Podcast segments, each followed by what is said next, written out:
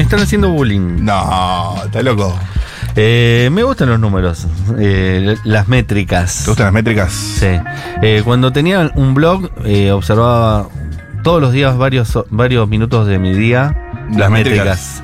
Mirá. Y me llamaba la atención cómo entraba gente por Google que ponía cosas como: Si tengo un caramelo y se me cae al piso, eh, ¿cómo lavo la servilleta? Y entraban a mi blog por esa pregunta que no tenía nada que ver. ¿Puedo, puedo decir dos cosas parroquiales? Sí. Primero que no sé por qué se me pasó semejante evento, pero está subida la nota del Lord Boutique en YouTube. Entonces, si quieren ir a Te verla. acabo de decir yo. No, pero para que sepan los Stormies. Ah, ok, pero lo haces como si tuvieras, lo hubieras descubierto vos. No, para nada, para nada. De hecho, lo llamativo es que no me haya enterado. Gracias por marcármelo. Así que pueden ir a ver Lord Boutique. En esa línea también está subido, recientemente se subió eh, la nota Miguel Cantilo. Ah, no sabía. Muy lindo, que se cantó como cinco temas, estaba con la guitarra. Gran momento. ¿Cómo vienen las métricas? Bien, bien, está por llegar a las 2K, muy lindos comentarios. Buenos está bien. comentarios. Sí. Eh, y bueno, el otro hit que hemos metido como Martín Cogan, Tonietti. Hasta ahora Tonietti el mayor hit. Tonietti arranqueó muy bien, sí, eso por un buen lado. Hit, buen hit. Por otro lado, avisar que el domingo cerramos Impro 2020 con todos los que vinieron durante el año y quedan muy pocas entradas. Les aviso a ustedes que son de confianza para que compren la suya y después no anden llorando. Eh, Matu, no me puedes anotar, no llegué a comprar, no supe. Y se agotó, ¿entendés? Todos los que se olvidan de comprar las entradas hablan como lelos. Vos recién hablaste como los también, o no estábamos al aire. ¿Sí? Sí, es como los que entran buscando por Google en tu Eso, blog. Exacto. Son, son las mismas personas. personas. Son las mismas ¿Cómo personas. para conseguir entradas para.? Se, agotó, se agotó, capo, comprá tiempo. Bueno, ahora te estoy, blog. te estoy avisando. Mira, me la juego, pongo las manos en el fuego de esta manera. A ver. Es posible que ya mañana estén agotadas. Así que, nada, no se dejen Entra estar. ahora entonces. No se dejen estar con ¿A dónde eso. tienen que entrar? Arroba Impro 2020, como siempre, toda la data. Espectacular. Eh, está con nosotros Giselle Leclerc, que había estado con nosotros, pero yo no había estado. Exactamente. Eh, y, y no sé si te hicieron la pregunta, ¿qué, qué nombrazo, qué apellidazo que tenés? Sí, dice, acá siempre me hacen el mismo comentario, pero parece que en Francia es como decir Pérez, Claro, González. claro. eh, cada- ¿Pero vas mucho a Francia? Sí. No, no conozco Francia, Bueno, pero entonces- cada amigo, cada amiga que va me manda una foto que hay una heladería Leclerc, hay una calle Leclerc, un- una marca de zapatillas Leclerc. Sí. No, Lecoq es esa. De hecho, Parecida. Leclerc, ¿en qué crónica? Yo estoy mucho con el policía francés últimamente. A ver. ¿En qué crónica había.? Ay, Estoy perdón. mucho voy con el policial francés, dijo. Sí, culpa de ella un poco. Mentira. No, boludo, de verdad. Estoy con Carrere, te lo juro. Y Leclerc resta con Carrere, ¿o no? Sí, ¿Quiénes eran los recontra. Leclerc? Muchísimos Leclerc hay. Todo el tiempo hay Leclercs todo en el tiempo, Carrere. Sí, es verdad, es verdad. ¿Ves, boluda? Es un apellido muy común. El clérigo significa, habría un montón de curas y a cualquiera le ponían Leclerc. Claro, claro, claro. El clérigo. El clérigo. Uf, un nombre de, de serie escrita por, por eh, a ver, Claudia Piñeiro. ¿No? Sí, el clérigo, Clérigo. totalmente. Sí. Es lo más visto del día, de la, de la primera semana. Bueno, eh, Giselle, aparte, bien, eh, eh, es como con ese apellido te tendrían que haber puesto le- Giselle. Viste, si te ponen un nombre más latino que queda medio raro. Sí, igual es bastante latino todo a mi alrededor, así que eh, pasa eso también acá en Argentina, ¿no? Que nos llamamos Giselle Leclerc y somos recontra argento. ¿Y hermanos, padres, cómo se llaman? Pablo. Pablo Leclerc. Me Siempre gusta, fue el bien. reproche a mi familia, ¿por qué le ponen Pablo, un nombre tan lindo? Y a mí me ponen Giselle, que renegué mucho de este nombre, no es pero feo, Giselle. uno después abraza, ¿no? Lo que le ha tocado. Re. Y es una vida entera para abrazar tu nombre. Exactamente. O te decís como el segundo nombre. ¿Tenés segundo nombre? No tengo segundo nombre. Te, Ah. te hicieron una jugarreta. Hubiera sido complicado, andás a ver qué elegían. No, igual lo peor de los casos es que las mujeres le suelen poner María Giselle. Entonces no tenés opción. Eh, O es Giselle o es mm, Giselle. Eh, en este caso no hay María. Eh, solo Giselle Leclerc, es periodista, ustedes seguramente la conocen. Eh, cubre la libertad avanza eh, y la trajimos para evaluar un poco los primeros días, que ya son, por ser tan pocos, muy álgidos.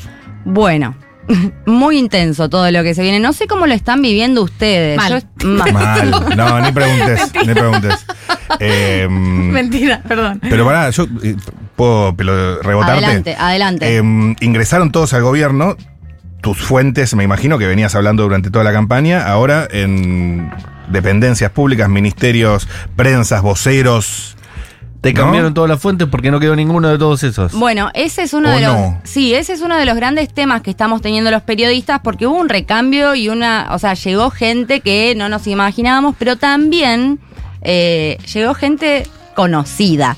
Digo, Ah, en, el, por ahí, claro. en el mundo de, de la comunicación, de los prenseros, ustedes saben, nos conocemos y de pronto decías, che, pero este no le hacía la prensa a fulano y ahora es prensa de este secretario. Mm. Bueno, empiezan a circular en- entre ayer y Fulano hoy. quiere decir tanto Juntos por el Cambio como peronismo. sí, sí, sí, es Sí. muy llamativo. A ver, que... Gente nada, que conoce el Estado. gente que conoce el Estado y hay algo que siempre se dijo desde que Javier Milei ganó el balotaje y quedó de manifiesto, había que ocupar una estructura que es bastante grande y bastante compleja con un partido que se acaba de formar. Entonces, tiene cierta lógica que hayan pedido cierta ayuda, pedido colaboración a gente con experiencia, con- a gente que tiene los contactos necesarios y que conoce los resortes del Estado, que es- no, es, no es una cosa sencilla gobernar un país, digamos.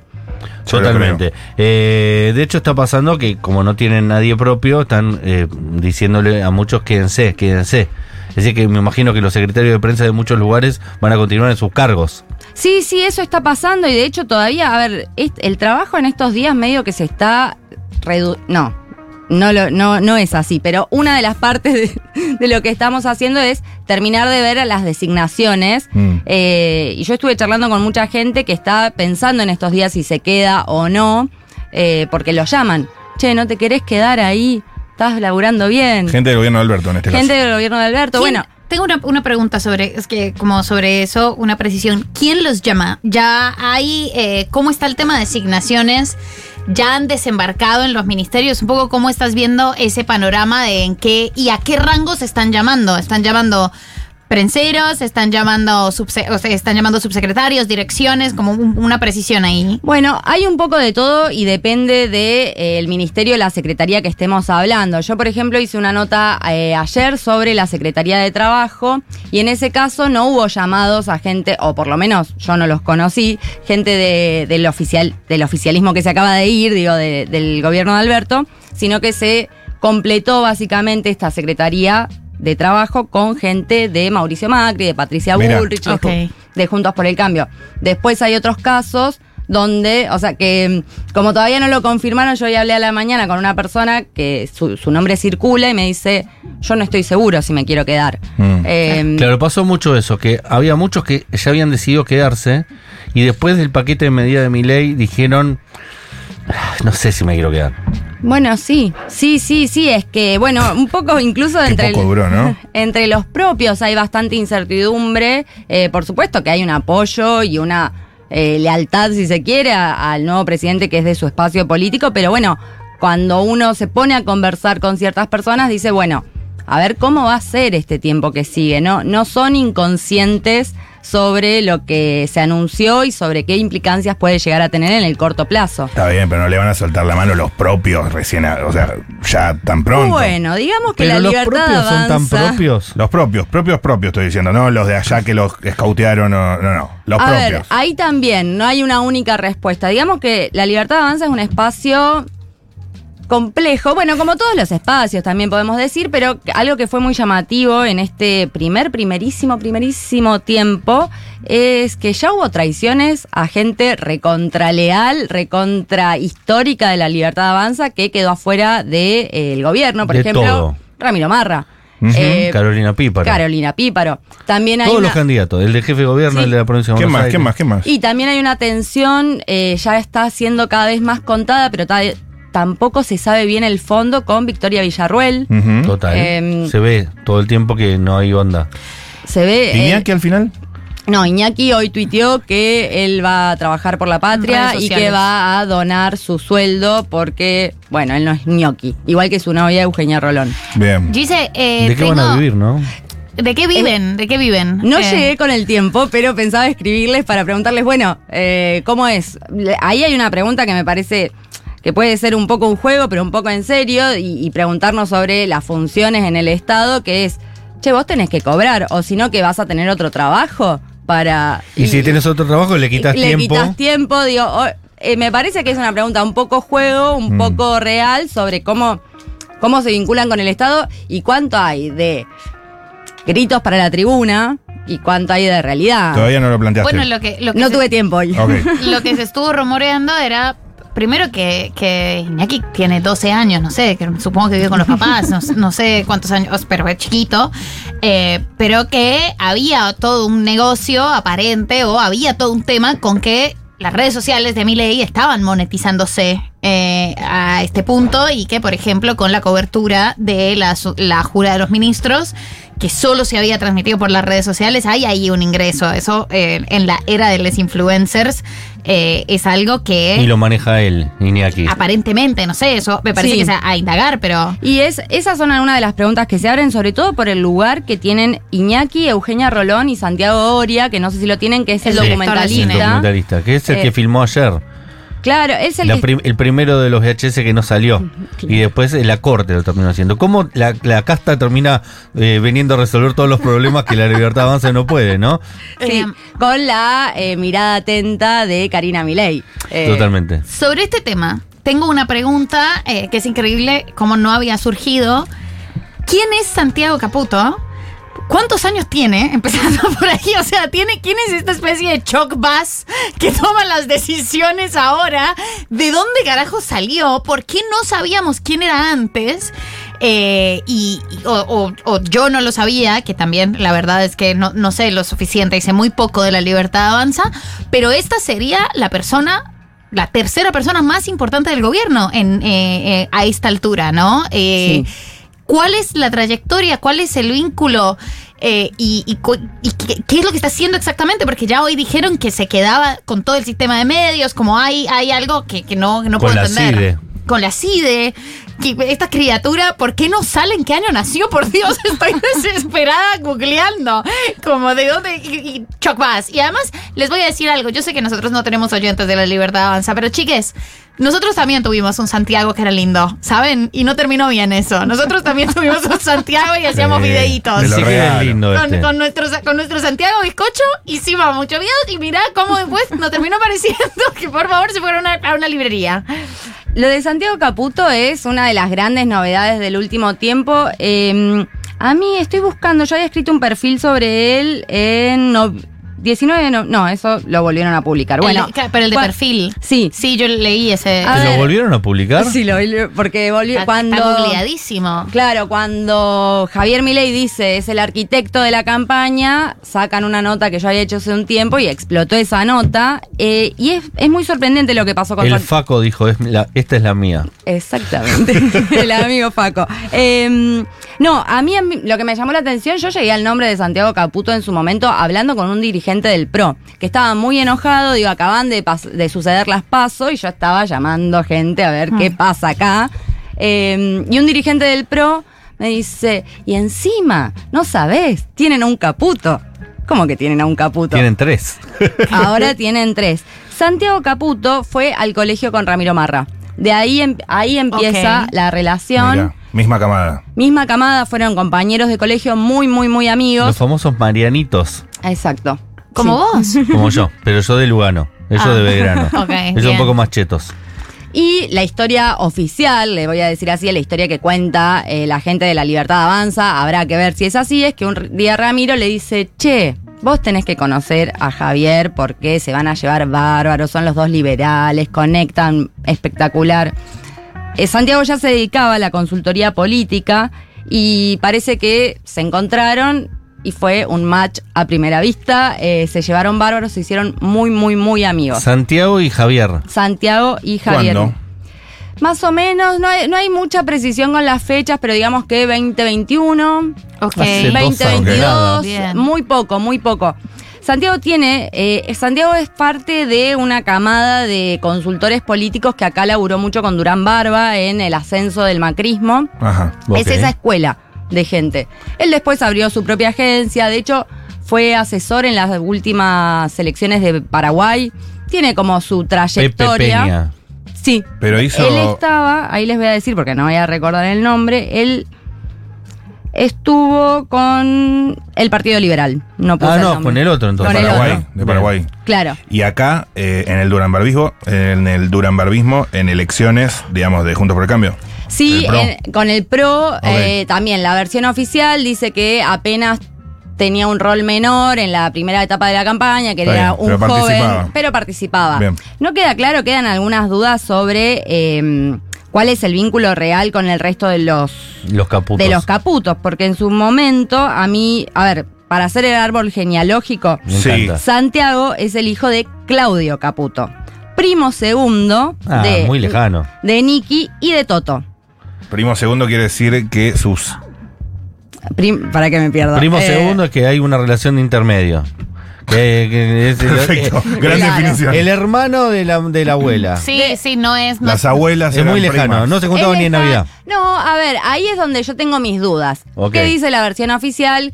Que tenían un trato medio social por familias conocidas, que además, bueno, haber compartido cierto espacio en el inicio del macrismo y que prácticamente no hablaban, que la última vez que habían hablado eh, Nicky Caputo, Nicolás Caputo y Santiago había sido cuando falleció el padre de Santiago, que fue este año.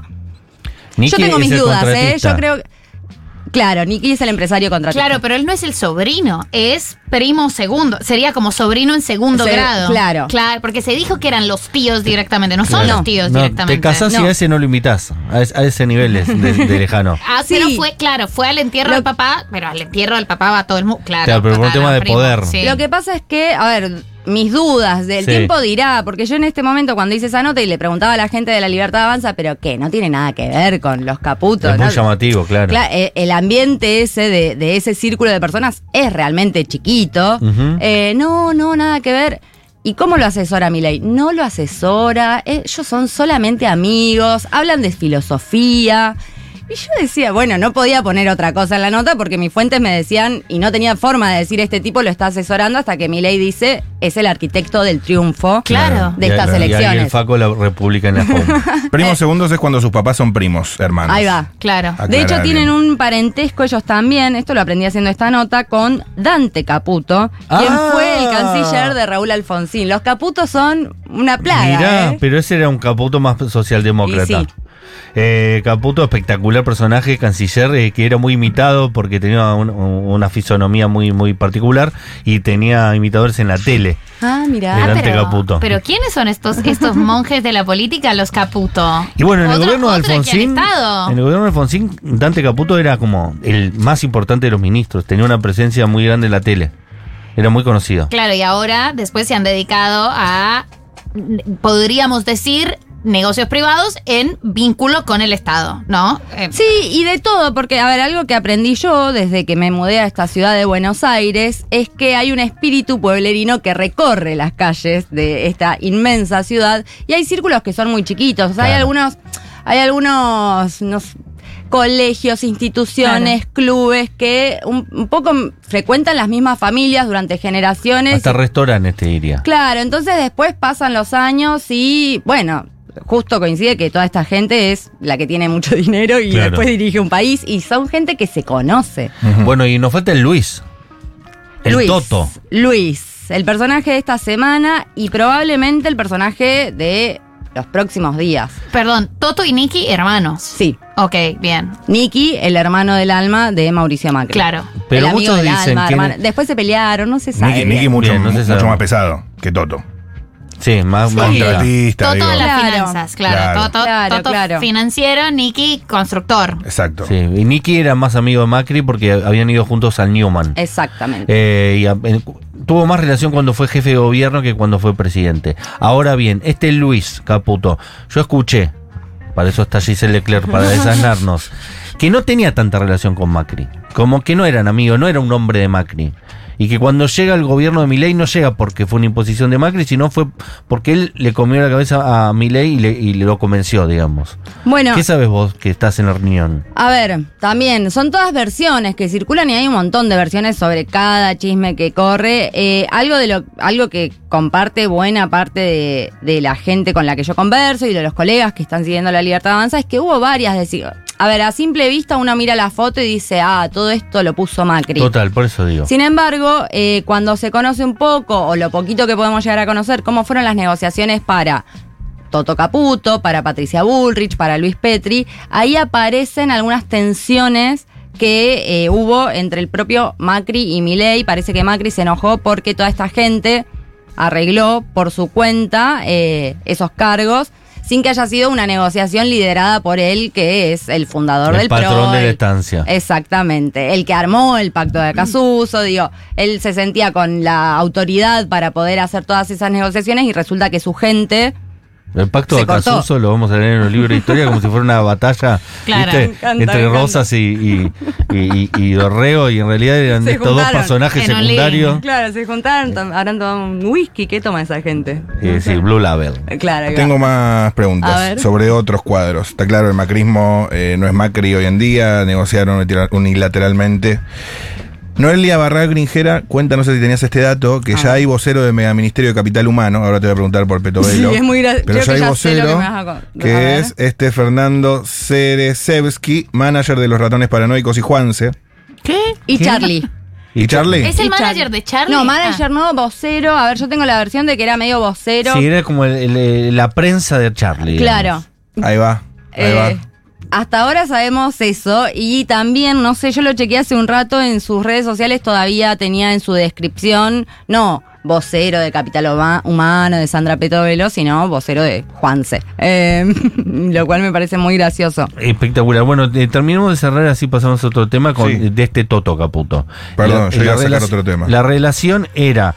eh, ¿Y por qué lo convence? Porque hay una cuestión a mí que me llama la atención.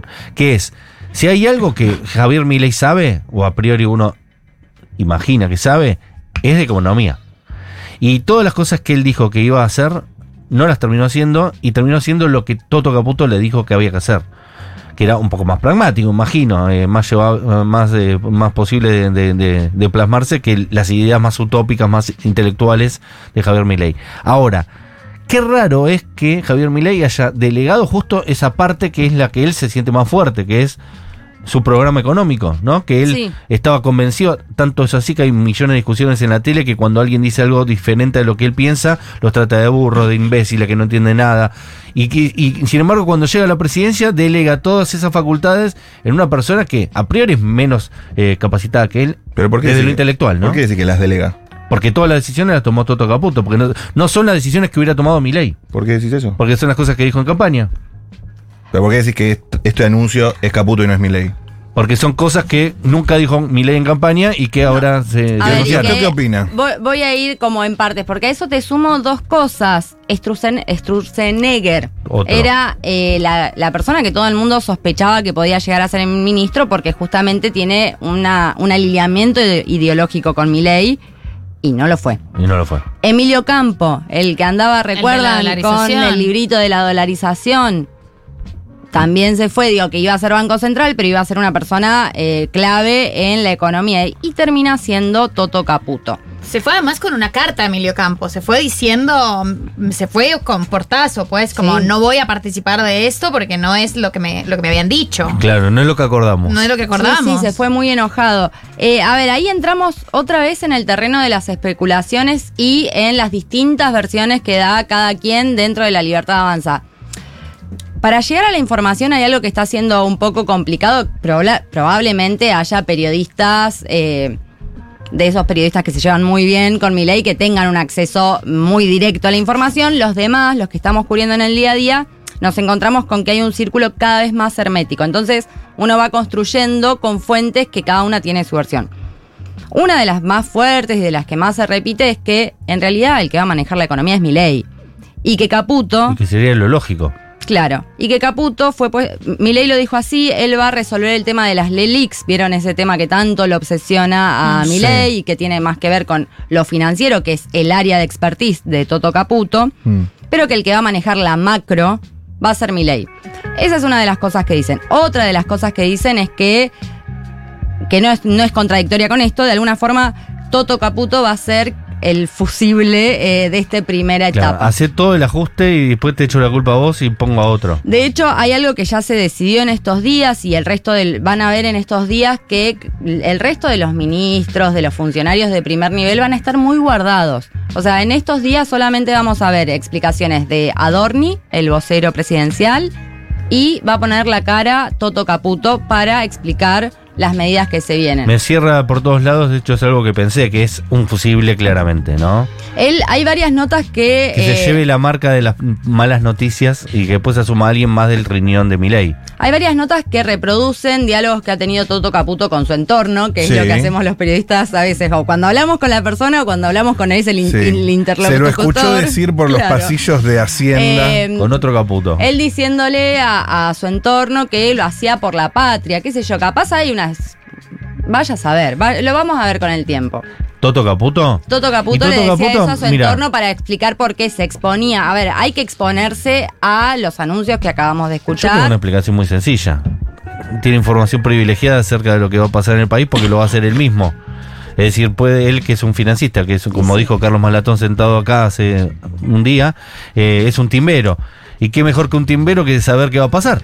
Y lo va a hacer él mismo. Así que le va a haber dicho a todos sus amigos, inviertan acá, compren este a- bono, saquen esto, y después yo hago toda la medida y me voy a mi casa. Bueno, eh, Sí, corría tiene una sentido. versión Tiene sentido. que a mí me llegó de una fuente muy directa en su momento, hace años, cuando a Toto Caputo le hacen la, la corrida, que termina sacándolo porque él dice, no voy a parar esto, que él dijo en su despacho, si yo hubiera estado, qué bronca, si yo estuviera del otro lado yo me habría comprado un departamento con esta cor- Claro, como en- en- de Claro. modo, esta persona por primera vez está ocupando el lugar. Y eso Y A ahora volvió llegó- y se va a comprar el departamento. Ahora, ahora dijo, ¿sabes qué me lo voy a comprar? ¿Sabes qué? Decidí que lo voy a comprar. Pero bueno, como de, de la primera experiencia de Toto Caputo, que esperábamos que fuera la última Claro. eh, en el Estado, porque él duró muy poco tiempo en, como Él- ministro de Macri. Claro, él estuvo primero como ministro y después se fue al Banco Central. Creo que en total fue del 2015 al 2017. Sí, muy poquito. Fue No, y menos también incluso, Menos, ¿eh? menos. Para mí fue, sí. fue- poco, lo sacan, que después da la conferencia, da, hacen esa conferencia con Emanuel Álvarez Agís,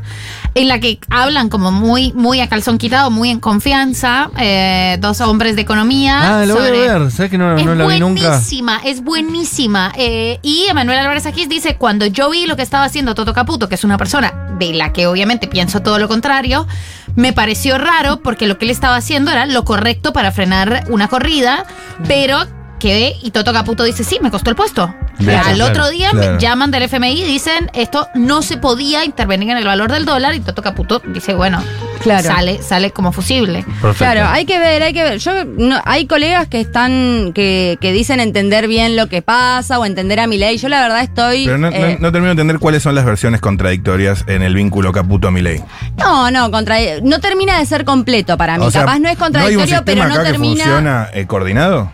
Sí, pero para mí no termina de ser completo y en algún punto sí coincido con lo que decían antes de eh, hay una contradicción muy fuerte entre estas primeras medidas que anuncia Toto Caputo, que no las anuncia Milei, las anuncia Toto Caputo. Mm. A ver, y esta, esta es mi sorpresa. Con, lo- con todo lo que digo, hasta se suben impuestos. Eh, más allá de lo que nosotros pensemos, digo, ca- veremos, veremos. Quizás lo el que impuesto vimos. a las ganancias lo apoyó, la quita el mismo mes. Milei en el Congreso con un airado discurso eh, y ahora va a reimponer el impuesto a las ganancias. Es decir, se contradice con lo que dijo en campaña. y va a tener que hacer Que alianzas. no sería tan grave para un político, pero Exacto. para una persona como Milei sí, porque es mucho más doctrinario, más dogmático. Eso es lo que pienso yo. Eso es lo que pienso yo o pensaba. Creo que ahora estamos todos un poco redescubriendo a un Milei que, bueno, el tiempo dirá cuál era el más genuino, si el que vimos en campaña, tan dogmático y tan duro, o este tipo full pragmatismo que, que no sabes con qué te va a salir. Es una señal de pragmatismo y de política. Eso pareciera indicar. Eso Eh, pareciera indicar. El hecho de contradecirse. Sí, sí, sí. De hecho, fue, fue y vino con varias medidas. Digo, hasta tenemos, que para mí es una buena noticia, pero hasta tenemos Ministerio de Salud, Mm. eh, que había sido una de las grandes cosas que él había. ¡Fuera! Exactamente. Claro. Eh, y aquí ya saliendo del, del tema Caputos, es la pregunta que iba a hacer eh, Maturrosu, Sí. que creo que era la que ibas a hacer, sobre. Sandy Petovelo. Sí. Eh, que, en esas declaraciones de ella diciendo, no, yo ni idea, jaja, jaja, Claro. estoy re loca. Yo en realidad me subí en su momento porque pintaba. Me gustó, el, Porque me gustó el pintó. nombre, me gustó el nombre. Lo había leído vi, la puerta de la oficina. Y estaba la luz perdida y yo pasé y... Capital Humano te gusta. Me encanta. Me encanta. Soltar, puso cartel. Capital humano suena excelente. Claro, y de repente se desayunó con que tiene a los docentes A los piqueteros. O sea, tiene Sí, que, sí, que sí. es una cartera importantísima. La CGT también. La CGT, claro, ¿cómo es esa relación? Bueno, eh, para mí estamos cerca. A ver, No se lo deseo a nadie eso. yo creo ¿eh? que estamos cerca de ver a una mujer que nos va a sorprender, ¿eh? Eh, Uy, uy, uy, uy, uy, uy, uy. Porque. Para yo, bien eh, o para mal, pero no, no, va a bueno, sorprender. después cada uno Claro. ve su emoción, claro, quiera. claro. Pero cuando uno veía, digo, cuando aparece el nombre de Sandra Petovelo, nos poníamos a ver su currículum, hasta con cierta gracia, Sí. era reikista, qué Productora sé de yo. Majul, jaja, Claro, claro.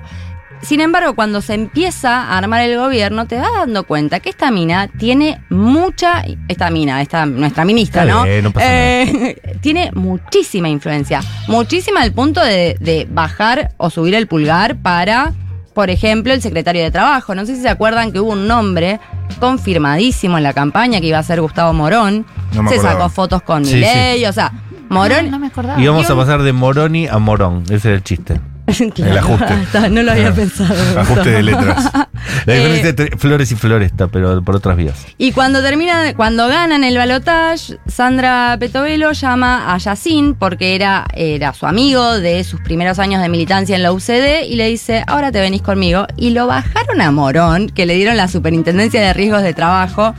Eh, igual bien. sin va a pregun- estar bien. Sí, va a estar bien. va-. Sí, sí, sí. Pero quiero decir, me, me da la sensación que está. Puedo equivocarme, todo esto es un poco aventurarnos por los primeros movimientos que se ve, que estamos, que quizás vayamos a conocer una mujer bastante fuerte o con ¿Cómo llega la vida de Milei? ¿Se sabe eso? Porque Eh, era una tapada total, ¿no? Era total. una persona que no era de- del ambiente de la política. No, no, no, cero de la política. eh, se ¿Es Corporación América? No, no, ¿Ni no. siquiera eso? No, no, se Todo fue conocieron en. Yo no sé, no lo sé a eso. Eh, se conocieron cuando en un estudio de televisión ella era productora. Ok. Se llevaron bien, me encanta cómo pensabas de economía, juntémonos, empezaron a juntar, se hicieron realmente muy cercanos. Sale una birrita un día de estos. Dale, la próxima que venga después vamos a tomar algo. Dale, llevo la motosierra. Dale, Juan, Juan, Juan. Bueno, ella, Karina, Milei, hay algunas personas que Se debe llevar bien con Karina ella también. se debe llevar bien. Todo lo que está cerca Todo lo que de está Milei cerca se lleva bien con está Karina. aprobado por si Karina. no, no hay manera. Karina a esta altura seguimos sabiendo exactamente lo mismo, pero eh, ratificando que se lleva muy mal con la prensa y círculo totalmente interno. Totalmente interno. Bueno, la pelea con Marra, por ejemplo, la que todo el mundo coincide, le bajó el pulgar a Marra, fue Karina. Ah, sí. Sí, ¿Qué habrá sí, hecho sí. Ramiro? Hay versiones cerca de Ramiro. Yo tengo versiones cerca de Marra, que es sus Claro. amigos, su entorno, que dicen no quieren, pero no quieren que nadie que esté cerca de Milei crezca. O sea, todas las. Ah, está bien. Que- Eh, está bien. yo, Como vaya Néstor cuando lo manda a Scioli a la provincia de Buenos Aires porque si era jefe de gobierno iba a ganar después las elecciones a presidente. Claro, vaya a saber. Pero bueno, Karina, digo, se O sea- modificó el decreto para que ella pueda asumir el cargo en el que va a estar ahora. toda- eh, todas las cabezas que ruedan es por Karina, básicamente. Esa es la que lo versión que dan todos. a Jabo. Sí, Y- sí, Eh, sí, sí, sí. Y, pará, y, y el otro día, cuando, an- antes o después que se anuncien las medidas, hubo algunos offs, algunas rondas de offs en el MECON, En el Mekong. donde además de periodistas fueron invitados tuiteros. Sí, sí, eso me dio mucha ¿Quiénes risa. son los tuiteros invitados? Yo no lo sé Tipo porque. la macrineta, ese no, tipo de gente. ahí, ahí el, cir- el círculo de periodistas económicos es. Es ese. Eh. Y los que estamos Son- afuera son no. poquitos. Son Bien. poquitos, se conocen, pero sí hubo después. Primero hubo una reunión con empresarios, si no me equivoco, como una conversación. Después llamaron a periodistas y tuiteros. Pasa que esta gente piensen que. Va, piensen, ya lo deben saber, ¿no? Eh, está obsesionada con la comunicación. Eh, y, y de alguna forma hay varios que piensan que una de las, uno de los amortiguadores para pasar el mal trago que estamos a punto de pasar, dicho por ellos, Ajá. va a ser tener una comunicación efectiva. Y, ¿Ah, sí?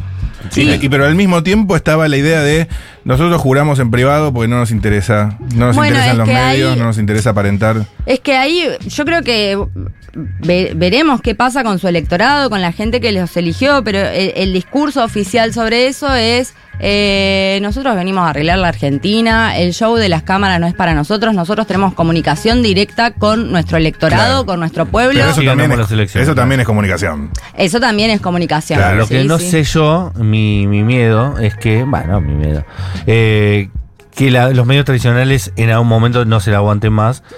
Porque ya le sacaron la pauta, no le están dando las primicias, la- las entrevistas que le hace la dan editada, no lo permiten ingresar a lugares importantes para, Sí, para sí. momentos históricos que hasta los gobiernos peronistas que estaban enemistados con ellos los hacían entrar.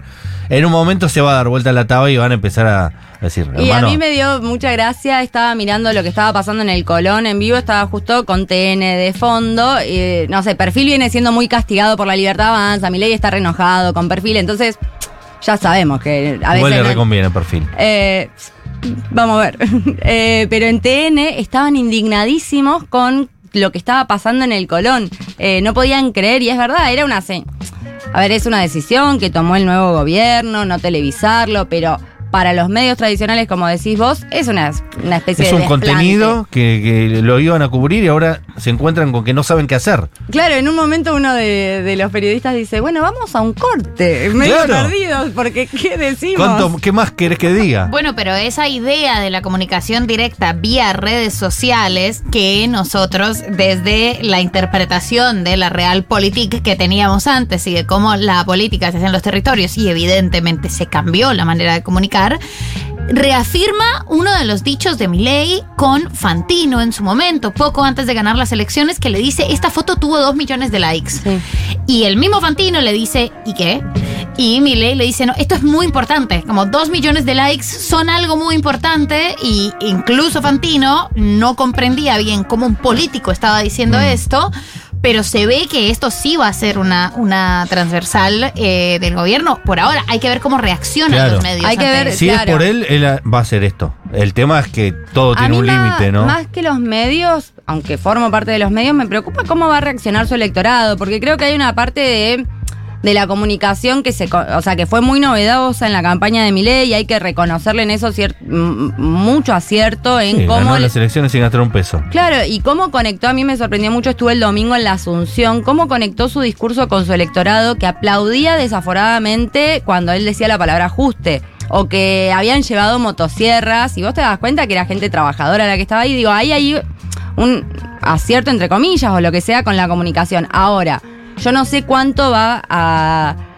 hacer de amortiguador esta comunicación cuando las papas quemen, de verdad, cuando, bueno, pase lo que ellos mismos dicen que está a punto de Claro. pasar. No sé cuánto te aguanta la comunicación, pero Te hago la nos vuelve última a pregunta. sorprender. Giselle, Giselle Leclerc, que está con nosotros de periodista, cubre la libertad de avanza. Eh, muy interesante todo lo que está contando. La última, eh, te pido que seamos cortitos con la Sí. respuesta. Guillermo Francos, eh, la persona que a priori yo desde afuera decía, este tipo va a ser muy importante porque va a conectar a los peronistas más El, el díscolos". Willy. Claro, que va a decir a los peronistas no kirchneristas que fueron destratados en los, últimos años, lo va a, a rápidamente convocar. De hecho, partieron cuatro gobernaciones, el bloque de diputados, para darle eh, esos diputados a Milei. Tenía todo eso armado, iba a manejar la relación con las provincias y de última se la terminan dando a- al mismísimo Toto Caputo. Eh, por decreto, entre gallos y medianoche. Mi pregunta es, Guillermo Franco es un personaje que se la aguanta o está un poco enojado. Me explico, es decir, hay dos personalidades ante eso. Es yo si una más y me voy a la mierda, no le debo nada a este pibe, o la otra es vamos a comernos el sapo y seguimos, que en algún momento se van a ir todos los malos y me voy a quedar yo con todo.